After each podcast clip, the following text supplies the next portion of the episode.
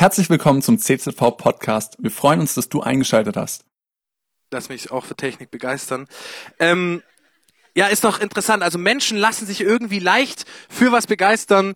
Ich ähm, habe mich jetzt neulich für diese geilen Kinosessel hier begeistern lassen. Also die sind wirklich extrem bequem. Ähm, ich war hier neulich auch im Kino bei Captain Marvel. Nicer Film und ähm, ja, die Sessel sind, das ist jetzt ähm, ja die Herausforderung für mich. Die Sessel sind bequem für dich und das ist ja, wie schon gesagt, die Herausforderung für mich, dass du mir nicht einschläfst. Ähm, ich habe deswegen hier so ein bisschen Cola dabei. Also die brauche ich für später, also die trinke ich jetzt nicht hier. Aber ja, ich sehe schon, ein paar Leute haben sich schon richtig bequem gemacht. Also ich hoffe, ich schaff's, dich ähm, wach zu halten.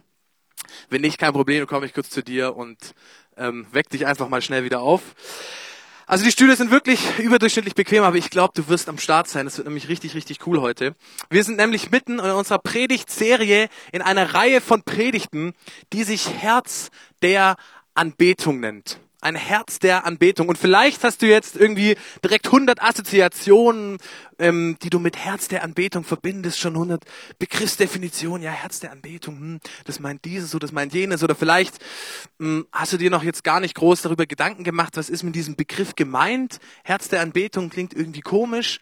Ähm, Herz und was hat das irgendwo mit Anbetung zu tun? Keine Ahnung, was, was damit irgendwo gemeint sein könnte. Ähm, deswegen habe ich mir was Cooles überlegt für dich äh, wir werden mal deinen Biologiekenntnissen nochmal auf die Sprünge helfen. Äh, darf ich mal fragen, wer war gut in Bio oder wer ist gut in Bio? Heb mal kurz deine Hand, wenn du von dir sagen musst, Biologie, Crack. Okay, sind einige wenige her. Hier, ja, Ärzte werden immer gesucht, deswegen investiere ich in Bio. Das, also Naturwissenschaften waren jetzt nie so mein Paradefach. Ich war eher so der, der Sprachentyp, Französisch und so. Habe ich gefeiert, es war nice. Aber ja, gut. Naturwissenschaften sind auch nice. Bis auf Chemie, okay. Also, ähm, ja, aber wir wollen uns mal unser Herz anschauen, weil in dem Wort Herz der Anbetung, also in dem Begriff Herz der Anbetung steckt ja auch das Wort Herz drin. Und deswegen dachte ich mir, wir schauen uns mal unser Herz an. Ich habe dir ein Bild mitgebracht von unserem Herzen. Also unser Herz, weil jeder von uns hat so ein Ding. Ähm, das ist ungefähr so groß wie deine Faust. Wenn du meine Faust machst, weißt du, wie groß dein Herz etwa ist. Mittig links platziert. Und ähm, das ist so der Muskel, der das dein Blut durch deinen gesamten Körper pumpt und all deine Organe mit Blut versorgt. Also Blut ist so wichtig halt und deswegen das Herz pumpt halt das Blut durch den Körper und versorgt all deine Organe mit Blut, also dein, deine Leber, deine Niere, dein Gehirn und so weiter. Und das, während ich dir das jetzt so erzählt habe, hat dein Herz um die 20, 30 Mal geschlagen. Und es tut dein Herz in deinem Leben fast drei Milliarden Mal, fast drei Milliarden Mal pumpt dein Herz, dein Blut durch deinen Körper. Also Dein Herz ist schon recht wichtig, sage ich jetzt einfach mal. Also ohne Herz funktioniert eigentlich nicht viel. Das Herz ist, wenn man so will, der Motor, der Antrieb, die Lebenskraft, so die Quelle des menschlichen Lebens eigentlich. Also ohne dein Herz funktioniert eigentlich recht schnell gar nichts mehr. Und genau wie das Herz irgendwo der Motor und der Antrieb des menschlichen Lebens ist, wollen wir uns heute mal die Frage stellen, was ist der Antrieb, der Motor, das Herz der Anbetung? Was motiviert Menschen, diesen Gott anzubeten? Warum sind Menschen Sonntag für Sonntag in Gottesdiensten wie heute hier auf ihren Knien oder heben die Hände und beten diesen Gott an? Oder konkret gesagt, warum eigentlich Anbetung? Warum will Gott, dass wir ihn anbeten? Was, was hat Gott irgendwo davon? Weil stell dir jetzt mal vor, ich würde jetzt zu euch sagen, feiert mich, lobt mich, preist mich den ganzen Tag. Ähm, also was würde das über mich aussagen? Was würdet ihr daraus schließen, wenn ich mich jetzt hier hinstellen würde und sagen würde, betet mich alle an? Lobt mich, feiert mich, liebt mich und preist mich einfach den ganzen Tag. Was würdest du daraus schließen? Also wahrscheinlich würdest du denken, Alter, der ist ziemlich arrogant oder der ist ziemlich eingebildet oder dem fehlt irgendwie irgendwas. Der braucht irgendwo Anerkennung, der braucht Liebe, der arme Kerl, also dem, der hat es irgendwie halt nötig. Ähm, aber jetzt ist irgendwo die Frage, wie ist es eigentlich bei Gott? Weil von Gott wissen wir, dass ihm, dass ihm dann nichts mangelt irgendwo, dass er die Fülle selbst ist, dass er unsere Anbetung nicht nötig hat in dem Sinn. Dass er es nicht nötig hat, dass wir ihn preisen. Er ist doch vollkommen, er ist derjenige, der, der alles hat. Warum möchte er, dass wir ihn anbeten? Ist es so, dass Gott irgendwie da saß und langweilig, langweilig war und ich gedacht habe, boah, irgendwas fehlt mir, komm, ich schaffe mir hier ein paar Menschen und sag denen, die sollen mich den ganzen Tag anbeten, dass mir ein bisschen besser geht. Und dann gibt es dann ein paar, boah, die beten mich nicht an. Oh nein, äh, da fehlt mir irgendwas. Also wie ist es eigentlich bei Gott? Warum möchte Gott, dass wir ihn anbeten? Und bevor wir uns der Antwort zu diesem Thema so ein bisschen nähern. Also wir sind jetzt vielleicht noch recht weit weg. Vielleicht hast du schon verschiedene Konzepte. Okay, warum will Gott, dass wir ihn anbeten? Also wir sind das jetzt noch ein bisschen weg. Wir wollen mal einen Schritt zu der Antwort machen und uns die Frage stellen, was ist eigentlich Anbetung? Was ist Anbetung? Wenn man es mal runterbricht, was bedeutet Anbetung überhaupt? Und wie ähm, definiert die Bibelanbetung? Was sagt Jesus vielleicht auch über Anbetung? Sagt er vielleicht was? Und wenn ja, was sagt Jesus über Anbetung? Und ich kann dir sagen, er sagt was darüber. Und du darfst mal, ähm, vielleicht, wenn du eine Bibel am Start hast, darfst du sie mal aufschlagen oder auf deiner U-Version äh, mitlesen. Und ansonsten kannst du auch hier vorne mitlesen. Und schlag mal auf Matthäus 15, Vers 8. Jesus, er, er redet hier zu den Pharisäern, das waren so die theologischen Cracks der damaligen Zeit, die hatten es richtig drauf. Und Jesus sagt über sie, diese Menschen ehren mich mit ihrem Mund, aber ihr Herz ist weit entfernt von mir. Sie verehren mich vergeblich. Also Jesus sagt hier, dass Anbetung im Kern eigentlich eine Frage des Herzens ist. Und mit dem Herz ist deine ganze Persönlichkeit, das, was dich wirklich ausmacht, dein Ich, wer du wirklich bist, dein Du, das ist damit gemeint. Worauf bist du wirklich ausgerichtet? Weißt du, die theologisch Gebildeten der damaligen Zeit, die haben hunderte Lieder zu diesem Gott gesungen. Die haben tagelang und stundenlang zu diesem Gott gebetet. Aber eigentlich mit ihrem Herz, mit dem, was sie wirklich ausgemacht hat, für das wirkliche Herz geschlagen hat, das war nicht dieser Gott. Und Jesus ist richtig hart zu ihnen.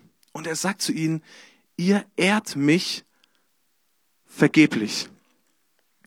Es bringt nichts, was ihr da eigentlich macht. Ihr könnt noch so viel beten und hüpfen und tanzen und euch freuen und eure Hände heben. Das bringt eigentlich gar nichts, was ihr da macht. Eure Anbetung ist leer, inhaltslos, vergeblich und ohne Sinn und Zweck, so dass ihr es eigentlich auch gleich lassen könntet. Das heißt, Anbetung hat erstmal im Kern nichts mit Liedern zu tun. Anbetung hat im Kern nichts mit Liedern zu tun, sondern Lieder zu Gott zu singen ist der Ausdruck von dem, worauf wir mit unserem Herzen, mit unserem ganzen Sein eigentlich ausgerichtet sind. Hey, und du kannst stundenlang und noch so engagiert beten und deine Hände heben und zu diesem Gott singen. Aber wenn du mit deinem Leben, mit deinem ganzen Sein, mit dem, was dich wirklich ausmacht, mit deinem Herzen nicht auf diesen Gott ausgerichtet bist und sagst, du sollst die Priorität Nummer eins in meinem Leben sein, du sollst die Hauptrolle in meinem Leben spielen, du sollst derjenige sein, um den sich wirklich alles dreht. Und wenn du dich mal selbst herunterbrichst und dann sagst, hey, dieser Gott ist meine Nummer eins, dann bist du jemand, der wirklich anbetet. Und Jesus sagt, wenn es nicht der Fall ist, dann betest du eigentlich gar nicht an dann betest du mich zumindest nicht an. Wenn ich nicht die Hauptrolle in deinem Leben spiele, die Priorität Nummer eins bin, das, worauf du wirklich ausgerichtet bist, dann kannst du wirklich stundenlang singen. Und im Endeffekt könntest du es gleich lassen. Also krasse Worte von dem, was Jesus eigentlich sagt. Und ich kann dir wirklich sagen, Lieder sind ein Ausdruck von Anbetung und, und das ist erstmal was absolut Zweitrangiges. Ob man jetzt irgendwie laut oder leise oder kurz oder lang oder auf diese Art oder auf jene Art oder, oder schnell oder langsam oder keine Ahnung oder alte Lieder oder neue Lieder spielt, das ist absolut zweitrangig erstmal. Hey, die Frage ist, worauf bist du eigentlich, wenn du dich selbst mal runterbrichst, ausgerichtet mit deinem Leben? Wer ist wirklich oder was ist wirklich die Nummer eins in deinem Leben? Wer oder was spielt die Hauptrolle in deinem Leben? Und wenn dein Herz, dein Lebensantrieb, das, was dir am wichtigsten ist, und am kostbarsten ist und am wertvollsten ist und das, worauf du wirklich ausgerichtet bist, wenn das nicht Gott ist eigentlich, dann singst du und betest du wirklich umsonst eigentlich zu diesem Gott. Das heißt, ähm, Anbetung bedeutet im Kern mit dem ganzen Herzen, mit deinem ganzen Sein, mit dem, was du bist, auf diesen Gott ausgerichtet zu sein und ihn für das Wertvollste und das Kostbarste in deinem Leben zu halten. Das ist eigentlich wirklich, was Anbetung bedeutet. Das ist das Herz der Anbetung. Und weißt du, wenn wir Anbetung oder Lobpreis so definieren, dann merken wir recht schnell, eigentlich hat jeder Mensch was in seinem Leben, was er sozusagen anbetet. Jeder, auch du, hast eine Nummer eins in deinem Leben. Eine höchste Priorität sozusagen. Etwas oder, oder jemanden, das du für das Wichtigste und Wertvollste und Beste hältst. Etwas, wofür es sich lohnt, dass dein Herz schlägt. Jeder hat irgendwie sowas. Ganz egal, ob das jetzt dein, dein Haus ist oder dein Vermögen oder dein Auto oder deine Freunde oder deine Gesundheit und deine Schönheit oder ob es Beziehungen sind, dein Hobby oder vielleicht einfach, ja, ich selbst, dass ich mich selbst verwirklichen kann. Jeder Mensch betet, wenn du Anbetung so definierst, eigentlich irgendwas an. Jeder Mensch ist mit, mit seinem Herzen auf irgendwas ausgerichtet in seinem Leben. Also, die Frage ist nicht, zu wem singst du Sonntagslieder? Die Frage ist auch nicht, zu wem betest du oder wegen wem gehst du halt in die Kirche, weil es sich gehört? Sondern die Frage ist, worauf ist dein Herz ausgerichtet? Wofür schlägt dein Herz wirklich? Das ist die Frage. Und ich glaube, wenn wir mal ganz ehrlich sind, dann ist Gott für viele Menschen ungefähr vielleicht auch für dich, ungefähr so wie so ein Rentnerauto. So ein typisches Rentnerauto, ähm, wie so ein alter Mercedes vielleicht, der richtig gut gepflegt ist, wo der Ölstand immer stimmt, der kaum Kilometer drauf hat, der noch richtig gut läuft, der die Garage hütet und da auch geputzt wird regelmäßig. Aber ja gut, steht halt da rum, aber den braucht man jetzt nicht so wirklich. Also es ist gut, dass er irgendwo da steht, ein Auto, das gehört auch dazu, ein Auto hat man halt, aber naja, gut, ich fahre jetzt, man fährt damit jetzt nicht groß rum, vielleicht mal in die Kirche zu Weihnachten oder wenn die Enkelkinder Geburtstag haben vielleicht. Aber eigentlich braucht, braucht man diesen Rentnerwagen jetzt nicht wirklich. Es wäre jetzt, würde jetzt keinen großen Unterschied machen, wenn er jetzt nicht da wäre. Vielleicht ähm, hast du so ein Auto auch oder kennst, kennst deine Oma vielleicht, hat vielleicht so ein Auto oder dein Opa. Ähm, einfach wie so ein gutes, altes, zuverlässiges Rentenauto. So ist irgendwo Gott bei vielen Menschen. Ähm, wenn es halt brenzlig wird, dann betet man zu ihm. Und an Weihnachten gehört es sich ja auch in die Kirche zu gehen und vielleicht an Ostern auch oder an Karfreitag. Und Fastenwoche macht er vielleicht auch mit. Und es ist immer gut, ihn auf Abruf parat zu haben, weil ich meine, Gott gehört schon auch irgendwo zum Leben dazu. Steht an der Garage rum und ja, hat man halt, das Seelenheil ist irgendwo, irgendwo auch gar nicht so unwichtig. Also Gott spielt bei vielen Menschen so eine Art Nebenrolle. Aber ich kann dir sagen, es gibt ein Problem bei dieser Sache, ein Problem bei dieser Rechnung, die nicht aufgeht. Und das Problem ist eigentlich sogar recht groß. Gott, er lässt sich von dir nicht zum Rentnerwagen degradieren. Gott, er lässt sich von dir nicht zu irgendeiner, irgendeiner Nebenrolle degradieren, die halt auch noch Teil von deinem Leben spielt. Gott, er ist nicht derjenige, der sich mit einer Nebenrolle zufrieden gibt, sondern entweder Gott ist die Nummer eins in deinem und meinem Leben oder er ist keine Nummer in deinem Leben. Entweder Gott spielt die Hauptrolle in deinem Leben oder er spielt keine Rolle, weil Gott gibt sich nicht mit irgendeiner Nebenrolle zufrieden. Das kann ich dir wirklich versichern. Er ist Gott selbst. Und er ist das Zentrum von allen Dingen. Und entweder er ist das Zentrum von unserem Leben oder er ist eigentlich gar nicht Teil von unserem Leben. Und jetzt ist eigentlich so die Frage, die ich ja vorhin gestellt habe und die wir noch gar nicht so wirklich beantwortet haben. Warum Warum gibt sich Gott eigentlich nicht mit einer Nebenrolle zufrieden? Ich meine, er kann doch mal froh sein, dass er wenigstens die Nebenrolle spielt. Warum will Gott unbedingt die Hauptrolle spielen? Warum ist Gott so, so gottzentriert? Warum ist er irgendwo so, so selbstzentriert? Warum möchte er, dass ich mein ganzes Leben auf ihn ausrichte? Warum will er, dass ich ihn anbete mit seinem, mit meinem Leben? Warum möchte Gott es? Warum verlangt Gott es von mir? Warum denkt Gott, dass das irgendwie was Gutes ist für mich? Warum will ein allmächtiger und vollkommener Gott, dass wir ihn anbeten? Hey, was wäre, wenn Anbetung, Lobpreis, die Verehrung Gottes das Beste und das Genialste und das Zufriedenstellendste ist, was du mit deinem Leben machen kannst? Was wäre, wenn Lobpreis, die Anbetung Gottes, das Beste ist, was du mit deinem Leben machen kannst?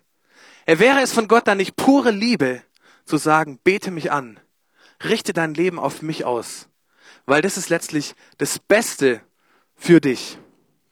Das, was dir wirklich Zufriedenheit geben kann, was dir wirklich Freude geben kann, was dir wirklich wahres Glück geben kann, nicht Glück, das irgendwie von, von Umständen abhängt, nicht Glück und Zufriedenheit, das, die, das von, von Reichtum oder von Gesundheit oder von materiellen Dingen abhängt, sondern Glück, das von jemandem abhängt, der immer treu ist und auf den du dich zu 100 Prozent verlassen kannst, der immer derselbe ist das in ihm allein zu finden ist. Nicht in dem, was er dir irgendwo gibt, was er dir verspricht, sondern in dem, wer er selbst ist. Nicht in den Gaben, sondern in dem Geber ist das zu finden, was wir wirklich brauchen. Hey, wirklich, was wäre, wenn die Anbetung Gottes nicht das Beste und Genialste für dich und für mich wäre? Wäre es da nicht pure Liebe, von Gott zu sagen, bete mich an? Wenn ich sagen würde, bete mich an, finde all deine Zufriedenheit in mir, richte dein Leben an mir aus, ja, dann würdest du recht schnell merken, Alter, der Typ, der, der hat ja schon ganz schön viele Macken. Der ist ja, der ist ja überhaupt nicht vollkommen. Warum soll ich mein Leben auf dem ausrichten? Und du wirst schnell merken, ich werde nicht im Ansatz irgendwie Zufriedenheit geben können. Ja, aber dieser Gott, er sagt, bete mich an, richte dein Leben auf mich aus, weil das das Beste ist, was du jemals mit deinem Leben tun konntest. Gott ist der Einzige, der sagen kann, bete mich an, ohne dabei irgendwie ein Egoist zu sein oder ein Egomaniak zu sein. Sondern er sagt es aus Liebe zu uns, weil er weiß, es ist das Genialste und das Beste, was wir tun können. Und deswegen lesen wir in Psalm 42, Vers 2, wie der Schreiber dort sagt, wie ein Hirsch sich nach frischem Wasser sehnt, so sehne ich mich nach dir, mein Gott. Wie ein Hirsch sich nach frischem Wasser sehnt. Du kannst wahrscheinlich jetzt nicht viel mit Hirschen anfangen. Ich habe auch noch nie einen Hirsch gesehen, nur ein Reh bis jetzt. Aber jeder von uns kennt so krass heiße Sommertage. Von denen gab es ja letztes Jahr ganz schön viele. Ähm, und vielleicht bist du auch so drauf wie ich. Ähm, ich habe früher ein bisschen mehr Sport gemacht und dann war ich auch an heißen Sommertagen joggen und habe Sport gemacht oder war vielleicht kicken. Und du musst dich so vorstellen, du joggst so deine, was weiß ich, zehn Kilometer oder so und du bist bei Kilometer neun, es ist schon richtig heiß und die Sonne, sie brennt so äh, auf dich herab, es ist so mittags um ein Uhr und du joggst und deine Beine, sie werden immer müde und immer müde und du merkst, boah, den, den Schnitt, den ich eigentlich laufen wollte, den, den kriege ich nicht mehr hin. Deine Füße, sie werden immer träger und immer träger und deine Kehle, die wird so trocken und immer trockener und ist fast ausgetrocknet. Und du läufst so und es sind die letzten Meter kurz vor deinem Haus und du merkst, boah, Alter, ich, ich schaff's vielleicht nicht, boah, mir wird schon schwummrig. Ich sehne mich so nach so einer kühlen, geilen Cola. Und du kommst endlich zu Hause an und machst den Kühlschrank auf und da ist diese Cola und, und du machst sie auf und freust dich.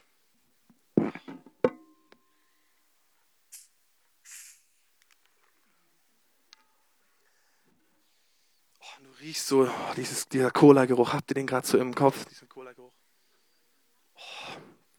Und dann stehst du vor deinem Kühlschrank und du bist komplett ausgetrocknet. Vollkommen dürr und ausgetrocknet. Und du hast diese Cola.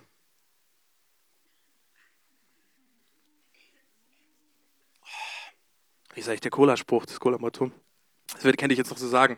Nichts ist so möglich. Okay, ähm, du trinkst einfach von dieser, trink nichts ist so möglich Cola. Du trinkst eigentlich einfach von dieser Cola und denkst dir, Alter, genial, genial. Also wie sich der Jogger im Sommer nach einer kalten Cola sehnt, nachdem er gejoggt hat, so sehnt sich hier der Schreiber nach diesem Gott.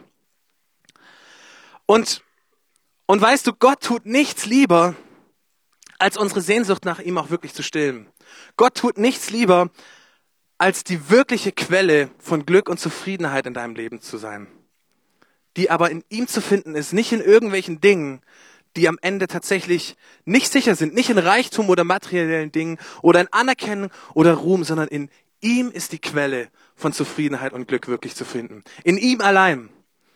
Und deswegen sagt Jesus, wer von dem Wasser trinkt, wer von der Cola trinkt, sage ich jetzt einfach mal, die ich ihm geben werde, der wird nie wieder Durst haben. Der wird nicht die Cola hier nach seinem Jogging einfach runterexen und sich denken, oh nee, jetzt ist die Cola leer, jetzt habe ich gar nichts mehr zu trinken, sondern der von dem Wasser, der, das ich ihm geben werde, der wird nie wieder Durst haben, sagt Jesus.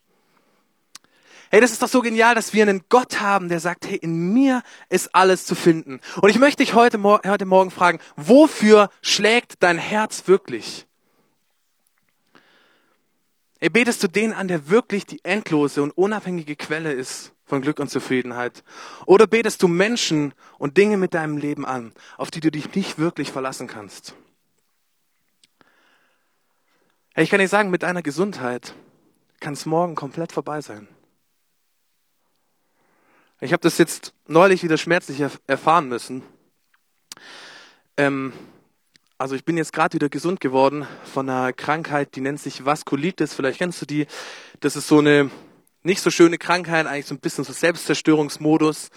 Da, ist ein Problem von deinem Immunsystem und dein Immunsystem greift deine eigenen Gefäße im Körper an und es kann auf das Herz, auf die Herzgefäße gehen, auf die Lungengefäße, auf die Gehirngefäße und so weiter. Und ich bin im Krankenhaus und bekomme so diagnostiziert Vaskulitis. Ich denke mir, okay, kenne ich nicht, klingt irgendwie komisch. Und ich google so, okay, Vaskulitis kann tödlich verlaufen und so weiter. Und ich merke plötzlich, wie dieser Boden von Scheinsicherheit plötzlich mir unter den Füßen weggezogen wird. Und ich merke, krass, was ist, was ist, wenn ich jetzt sterbe? Und, und es holt dich sowas von zurück auf den Boden von dem, worauf habe ich mein Leben wirklich ausgerichtet? Für was schlägt mein Herz wirklich? Ja, und ich habe gemerkt, das Einzige, was mir bleibt, wenn ich mich selbst mal runterbreche, der, der ich wirklich bin, worauf ich wirklich ausge ausgerichtet bin, ja, das Einzige, was mir bleibt, ist dieser Gott eigentlich. Hey, auch dein Reichtum, dein Wohlstand, dein Vermögen, das wird irgendwann ein Ende haben. Und es ist auch, sind alles Dinge, die dich letztlich niemals 100% zufriedenstellen werden. Ja, auch auf die beste Familie und auf die besten Freunde kannst du dich nicht zu 100% verlassen, kannst du nicht zu 100% bauen. Aber es gibt einen, bei dem es sich zu 100% lohnt, ihn anzubeten und sein Leben auf ihn auszurichten. Ja, weil er die Quelle von endlosem Wasser ist und wirklich von wahrer Freude und von wahrer Zufriedenheit. Und deshalb sagt er, bete mich an, weil es das Beste ist für dich. Ja, und ich möchte das Lobpreisteam mal nach vorne bitten, ihr könnt schon vorkommen. Weißt du, zu Gott zu singen, Lieder zu ihm zu singen, sind Ausdruck, ist Ausdruck von Anbetung. Aber es ist mehr als das. Es ist nicht nur Ausdruck von Anbetung. Weil es ist, es ist auch interessant, dass die Welt eigentlich voll ist von Lob und von, von Schwärmen wenn du dir mal diese Welt anguckst, dann ist es eigentlich so, dass jede Freude, jeder Genuss, alles, was Menschen irgendwie begeistert, übergeht in Lob und in Schwärmen. Liebhaber schwärmen von ihren Geliebten. Vielleicht hast du schon mal, dein, vielleicht schwärmst du von deiner Freundin oder von deiner Frau oder sie hoffentlich auch von dir. Wenn du gern liest, dann schwärmst du vielleicht von deinen Lieblingsdichtern und von deinen Lieblingsgedichten oder Lieblingsautoren, Lieblingsschriftstellern. Wenn du Sport feierst, dann schwärmst du von deinen besten Sportlern von CR7, der Atletico vernichtet hat. Wenn du, wenn du gern wanderst, dann schwärmst du vielleicht von der Landschaft. Menschen loben und schwärmen von Weinen, von Gerichten, vom Wetter. Vielleicht schwärmst du auch von deinem Lieblingsessen. Schauspielern, von genialen Motoren schwärmen Menschen. Männer preisen ihr neu geputztes Auto an und feiern es richtig. Und so weiter und so weiter. Wirklich, diese Welt ist eigentlich voll von Lob. Und Menschen preisen das an, was sie für kostbar, für lobwürdig halten. Oder Personen, die sie für lobwürdig halten, an. Ist er nicht wunderbar? Ist sie nicht genial? Ist sie nicht so hübsch? Hey, schau dir das mal an, das ist so nice. Ich sagte, ich kann ein Lied davon singen. Meine Eltern, die sind immer wieder gern wandern in den Alpen und zeigen mir danach Bilder und wollen, dass ich auch, boah, das Feier, schau dir mal diesen Gipfel an, diese Aussicht und so. Und ich war das nicht so, weil ich nicht so der Wandertyp bin. Weiß und Stein und so. Ähm, aber trotzdem, meine Eltern, die wollen diese Leidenschaft mit mir teilen, die feiern das einfach. Und ganz automatisch drücken sie das auch aus. Ich glaube, Menschen lieben es, das anzupreisen, was sie genießen. Nicht nur um auszudrücken, was sie genießen und feiern, sondern weil es ihre Freude an der Sache oder an der Person vervollständigt und komplettiert. Menschen lieben es, das zu preisen und zu feiern, nicht nur um auszudrücken, sondern weil es ihre Freude vervollständigt und komplettiert. Hey, wenn du nicht ausdrücken kannst, was du feierst, dann wird deine Freude an der Sache irgendwo auf der Strecke bleiben. Du wirst dir denken, ja, irgendwo, irgendwas fehlt da. Und es ist auch das Herz von dem, was wir tun. Hey, wir haben diesen Gott erlebt. Wir haben diesen Gott erlebt und wir können nicht anders, als zu singen von diesem Gott. Davon zu singen, wie genial er ist und wie kostbar er ist und wie wertvoll er ist. Und wie sehr wir uns nach ihm sehen. So wie du dich im Sommer nach so einer kalten Cola sehnst. Hey, weil dieser Gott wirklich das Beste ist, was uns je passiert ist und dir und mir je passieren kann. Und durch unsere Freude an ihm wird dieser Gott verherrlicht. Gott ist dann am meisten verherrlicht, wenn deine Freude an ihm zum Maximum gelangt ist. Ja, und deswegen schreibt Paulus in Philippa 3, Vers 8, du musst dir vorstellen, das ist der alte Paulus, der schaut auf sein Leben zurück und er schreibt dort, ja wirklich, dem gegenüber, dem, gegenüber dem überragenden Wert, dass Jesus Christus mein Herr ist, hat alles andere seinen Wert verloren. Um seinetwillen habe ich alles hinter mir gelassen. Es ist für mich nur noch Müll, wenn ich bloß Jesus habe. Dieser Paulus, er schaut zurück, er schaut auf sein Leben, auf all das, was er erlebt hat, auf all den Reichtum, den er vielleicht auch erlebt hat, auf all das Vergnügen, das er erlebt hat. Und er vergleicht es mit dem Wert, Jesus zu kennen. Du musst dir so eine Waage vorstellen, alles, was er erleben durfte und den Wert, Jesus zu kennen. Und er sagt, verglichen mit dem, was ich Jesus kennen darf, ist all das. Ist all das nichts wert eigentlich. Er ist das Kostbarste und das Beste und das Zufriedenstellendste, was mir je hätte passieren können. Er ist mein Schatz und mein Ein und Alles. Derjenige, für den mein Herz wirklich schlägt. Hey, wahre Anbetung ist genau das. Wofür schlägt dein Herz eigentlich? Ich möchte dich heute Morgen fragen, wenn du dich mal selbst runterbrichst, wenn du mal dein Leben anschaust, worauf du dein Leben wirklich ausrichtest, wer oder was ist es? Und ich glaube, das ist eine ganz entscheidende Frage, die wir uns immer wieder neu stellen müssen. Schlägt mein Herz für diesen Gott? Oder schlägt mein Herz eigentlich nicht für diesen Gott? Cool, dass du dir unsere Predigt angehört hast. Wir hoffen, sie hat dir geholfen und wir wollen dich ermutigen, auch während der Woche Teil einer Kleingruppe zu werden. Schreib uns einfach eine E-Mail an podcast.czv-kreuzheim.de oder komm einfach am Sonntag in unseren Gottesdienst. Folge uns außerdem auf Facebook oder Instagram für alle weiteren Infos. Wir freuen uns auf dich.